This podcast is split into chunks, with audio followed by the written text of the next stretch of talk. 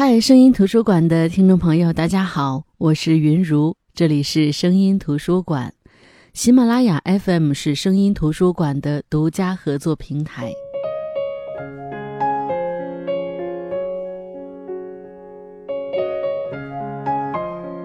是要有多么幸运，才能在文字审美疲劳中遇到这本书？一本诚恳、克制、灵气逼人的书，一本从来不打算治愈你，却在潜移默化影响你的书。我们整天在抱怨社会、焦虑大环境，讨厌那些比上不足、比下有余的生活，但是却有这样的一个人，用他自己的生活回击你，让你清醒，清醒地认识到。作为你自己的世界里的主人公，你早已放弃主角的权利，甘心被别人牵着鼻子走。这个人就是阿维穆伊罗，一个八零后的彝族作家，来自大凉山的姑娘。这本书就是收录了他三十二篇散文的《岩上的月亮》。本期声音图书馆，云如就跟大家来分享推荐阿维穆伊罗的这本《岩上的月亮》。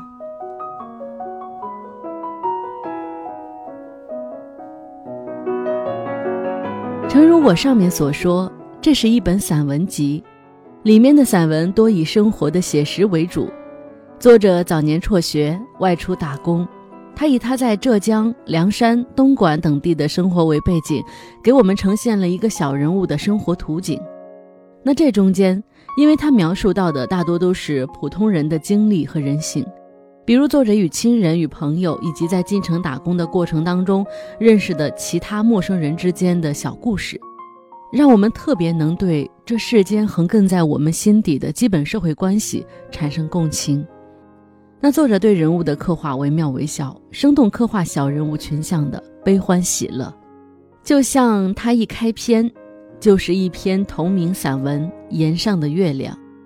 这篇散文当中，他从儿童的视角。描写自己的亲人，并着重用每一个器官去重点突出他们的特点。比如描写奶奶，他用的小标题是“发”，头发的“发”。他写，奶奶的头发都裹在一条青色的帕子里，帕子旧扑扑的，在脑袋上缠成一个不太好看的像魔芋一样的疙瘩。作者写，他很想看奶奶的头发。因为很多人说，年轻的时候奶奶有一头乌黑亮丽的头发，但是他没机会看到奶奶的头发，因为奶奶从来不当着他的面摘帕子。在这本书里，他写，有一天，我在奶奶的耳根下看见几丝灰白的头发，是从帕子里露出来的，被一阵小风吹得飘飘扬扬，像白色的雨。你的头发还在吗？我忍不住问。奶奶怔了一下，说：“哪个喊你这样问的？”我低下脑袋，不敢回话。但可能是强烈的好奇心驱使，坐着爬到树上去看奶奶的头发，因为奶奶四下无人的时候，会习惯性的取下她的帕子整理头发。他写道：“他一定没有想到。”有人会爬到树上看他的头发，所以他看四下无人，就取下他的青布帕子整理起来。他一摘帕子，我看见那稀少的白发薄薄的盖在发红的头皮上。他肯定感到有些冷，快快地解下围腰裹在头上。头发是白的，我在树上自言自语。他惊慌地四处看了一下，最后发现我在树上，抄起一根竹竿把我刷了下来。他把青布帕子整理了，重新包上去，钻出来的白头发又被压下去，看不见了。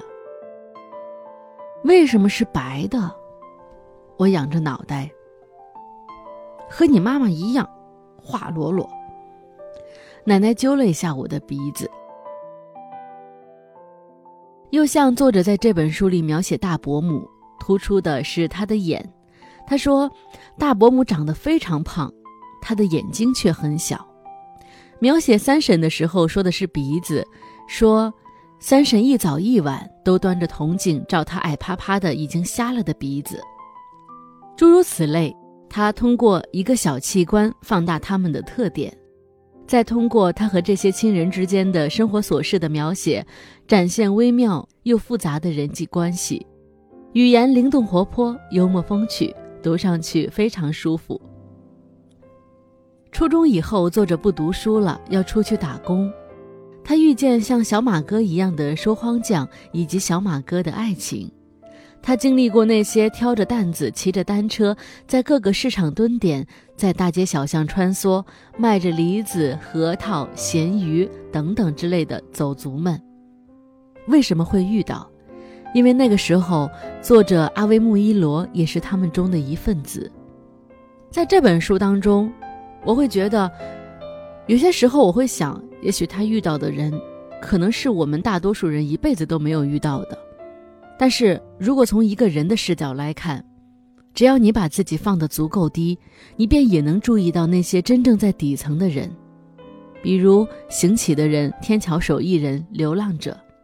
只要你走得足够远，你便能自然而然地看到那些离开家乡到远方打拼的人们。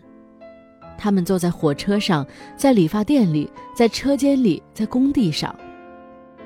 他们说话的方式、讨论的内容、内心的淳朴或者狡黠，都成为作者笔下流淌的人间群像。那么接下来，我来跟大家来分享这里边的一篇散文，名字叫《夜盲症》。选择这篇没有别的原因，纯粹是因为篇幅合适。因为他的大多数散文我都非常的喜欢，如果要挑，确实很难挑得出来。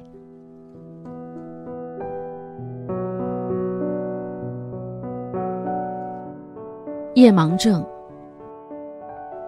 久不联系的朋友来找我，他姓陈，我们是在楼下撞见的。我房间里只有一把旧椅子，他坐在上面担惊受怕的样子。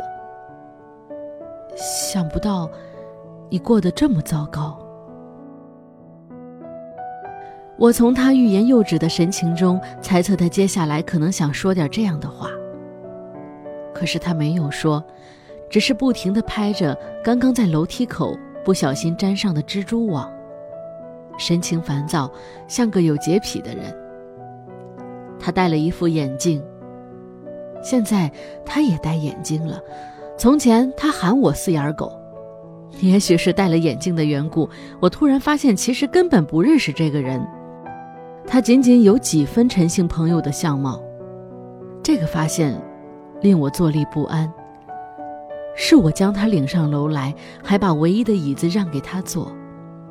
这份热情给的过于仓促，以至于想收回都来不及。我有点后悔了。那么接下来我要把他请出去，这对我来说并不困难，只需要一丁点时间，找个得当的理由。我在这儿没有交一个朋友，楼道因为只有我和少数的几个租客穿行，在拐角处已结满了蜘蛛网。这种状况的形成，正是因为住在这栋楼的人都不爱交朋友，即使有那么一次意外。就像现在，我误将这位陌生人当成失联的老朋友带上楼，接着就会想办法将他送走，这里又会恢复如前。可是我暂时找不到合适的理由，发现他不是我的朋友后，因为找不到话题，干巴巴的，连水也忘记喝的坐着。再没有比这更尴尬的气氛了。眼看天色渐晚，而他还没有要走的意思，我已经开始着急。大概是为了缓和气氛，他提议出去散步。听到这个建议，我高兴坏了。正好出去散步，然后随便说两句就散伙。我们迎着东风，前面有只狗给我们开路，它是只流浪狗。平常我一个人散步的时候，他会跟来陪我走一段。有一次，我的房东跑来跟我说，那是我的狗，是我把它遗弃了，而狗对我不离不弃，我是个没良心的人。可是我想不起那是我的狗。我大概失去了一部分记忆。其实这也没什么关系，人注定是记不住太多事情的。就像这位陌生人，他以朋友的身份来找我，我却将他忘记了。这样想来，我确实是个没有良心的人。比没有良心更糟糕的是，我得了夜盲症。这是多久以前发生的事，我已记不得。也许十年，也许八年，我只清楚有一段时间，我抬头只看得见一小片窟窿一样的天，低头伸手不见五指。我是凭感觉走路，凭感觉活在世上。好在最近我的眼前出现了一点光亮。虽然模糊，但基本可以看到这位陌生人的装束。况且，当一个人闭上眼睛的时候，他的心眼就开了，他的潜能会得到更大发挥。因此，他有什么情绪，很难逃过我。他在我身边走着走着就弯下腰去，这样子倒确实像我那位姓陈的朋友。之后，他跟我提起一件往事，因为提起这件往事，我才确信他是我的朋友。他问我是否记得十年前的晚上，我们坐在一片开败了的荷花池边，计划一件事情。如果当时我们成功了，今天就不会这么潦倒，就不会得夜盲症。原来他也得了夜盲症，我安慰他不要伤心。得夜盲症的不止我们两个，在我租住的房子里，甚至别的房子里，到处都有得夜盲症的人。我们之所以不交朋友，正是因为看不清对方。何况灰蒙蒙的世界反而像一层保护膜，更有安全感。他听我这么一说，也就不伤心了，弯下去的腰直了起来，可是接着又弯下去了。我知道他始终放不下那件事情。那件事，如果说给我的房东听，他要么昏过去，要么将我轰出去。事情是这样的：十年前的晚上，我们坐在一片开败了的荷花池边，筹划在一个有月光的大半夜，去挖我家的祖墓。你没有听错，十年前的晚上，我和陈姓朋友想当盗墓贼，但是我们又非常胆小，怕鬼，尤其怕陌生的鬼。我们把亲人称为家鬼，把陌生人称为野鬼。我们商量来商量去，最后都觉得挖祖墓最保险，先挖我家，再挖他家。我们都很肯定，祖墓中的人活着的时候爱我们，死了也一定是爱我们的。如果他们看见我们穷困潦倒，一定会睁只眼闭只眼。假如他们当时被我们吓得睁开眼睛的话，反正偷自己家里的东西最容易获得原谅。可是我们拖拖拉拉了一阵子，不敢动，害怕喊口银子是假的，尤其是看见街铺上有铁匠用白铜做了一块像模像样的元宝。我们对挖墓的事情。就更冷淡了。姓陈的朋友跟我说，他父母有一双结满茧疤、连筷子都拿不稳的手。如果有含口银子给祖辈，他们的手肯定会像月光一样白，不会粗糙蜡黄。这样一来，真是白辛苦了，所有的计划都要泡汤。我们敢肯定，祖辈们正是用一双结满茧疤的手，将他们的孩子，也就是我们的父母抚养长大。很多例子提示我们，这样的手会绵延的遗传给下一代。他低下头，再抬头时，他告诉我，那次计划告吹之后，他偷偷挖了自家的祖墓。顶着月光干了大半夜，想着很快就会挖出银子，他还激动地哼起了调子。然而，他只刨出一个深深的黑洞。他站在洞底，感觉自己像一只害虫，还因为心情慌乱，把自己的脚背都挖伤了。他爬出深洞，撒腿就跑，那之后，他得了夜盲症。好在人的眼睛看不见东西的时候，他的心眼就打开了，他甚至可以在宁静的黑暗中看见平时看不见的。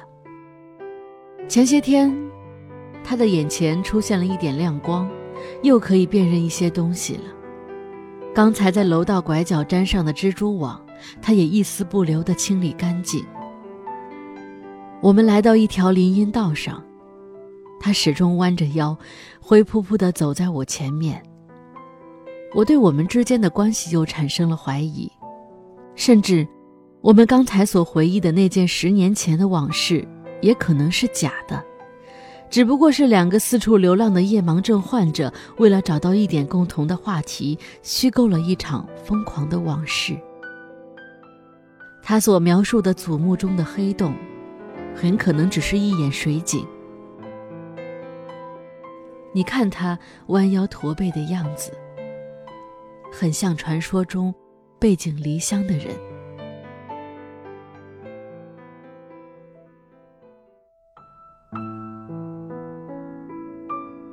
好的，这就是今天的声音图书馆。今天分享的是彝族作家阿威穆伊罗的散文集《岩上的月亮》。我希望的是，通过这本书，我们都能看到这个世界上除了我们认识的人、我们的圈子之外，还有这么多有趣、丰富、充满差异性的人、故事、精神世界。有时候，我们的精力和时间不允许我们接触到更多的人事物，但是通过读书可以。好的，我是云如，这里是声音图书馆，我们下期再见。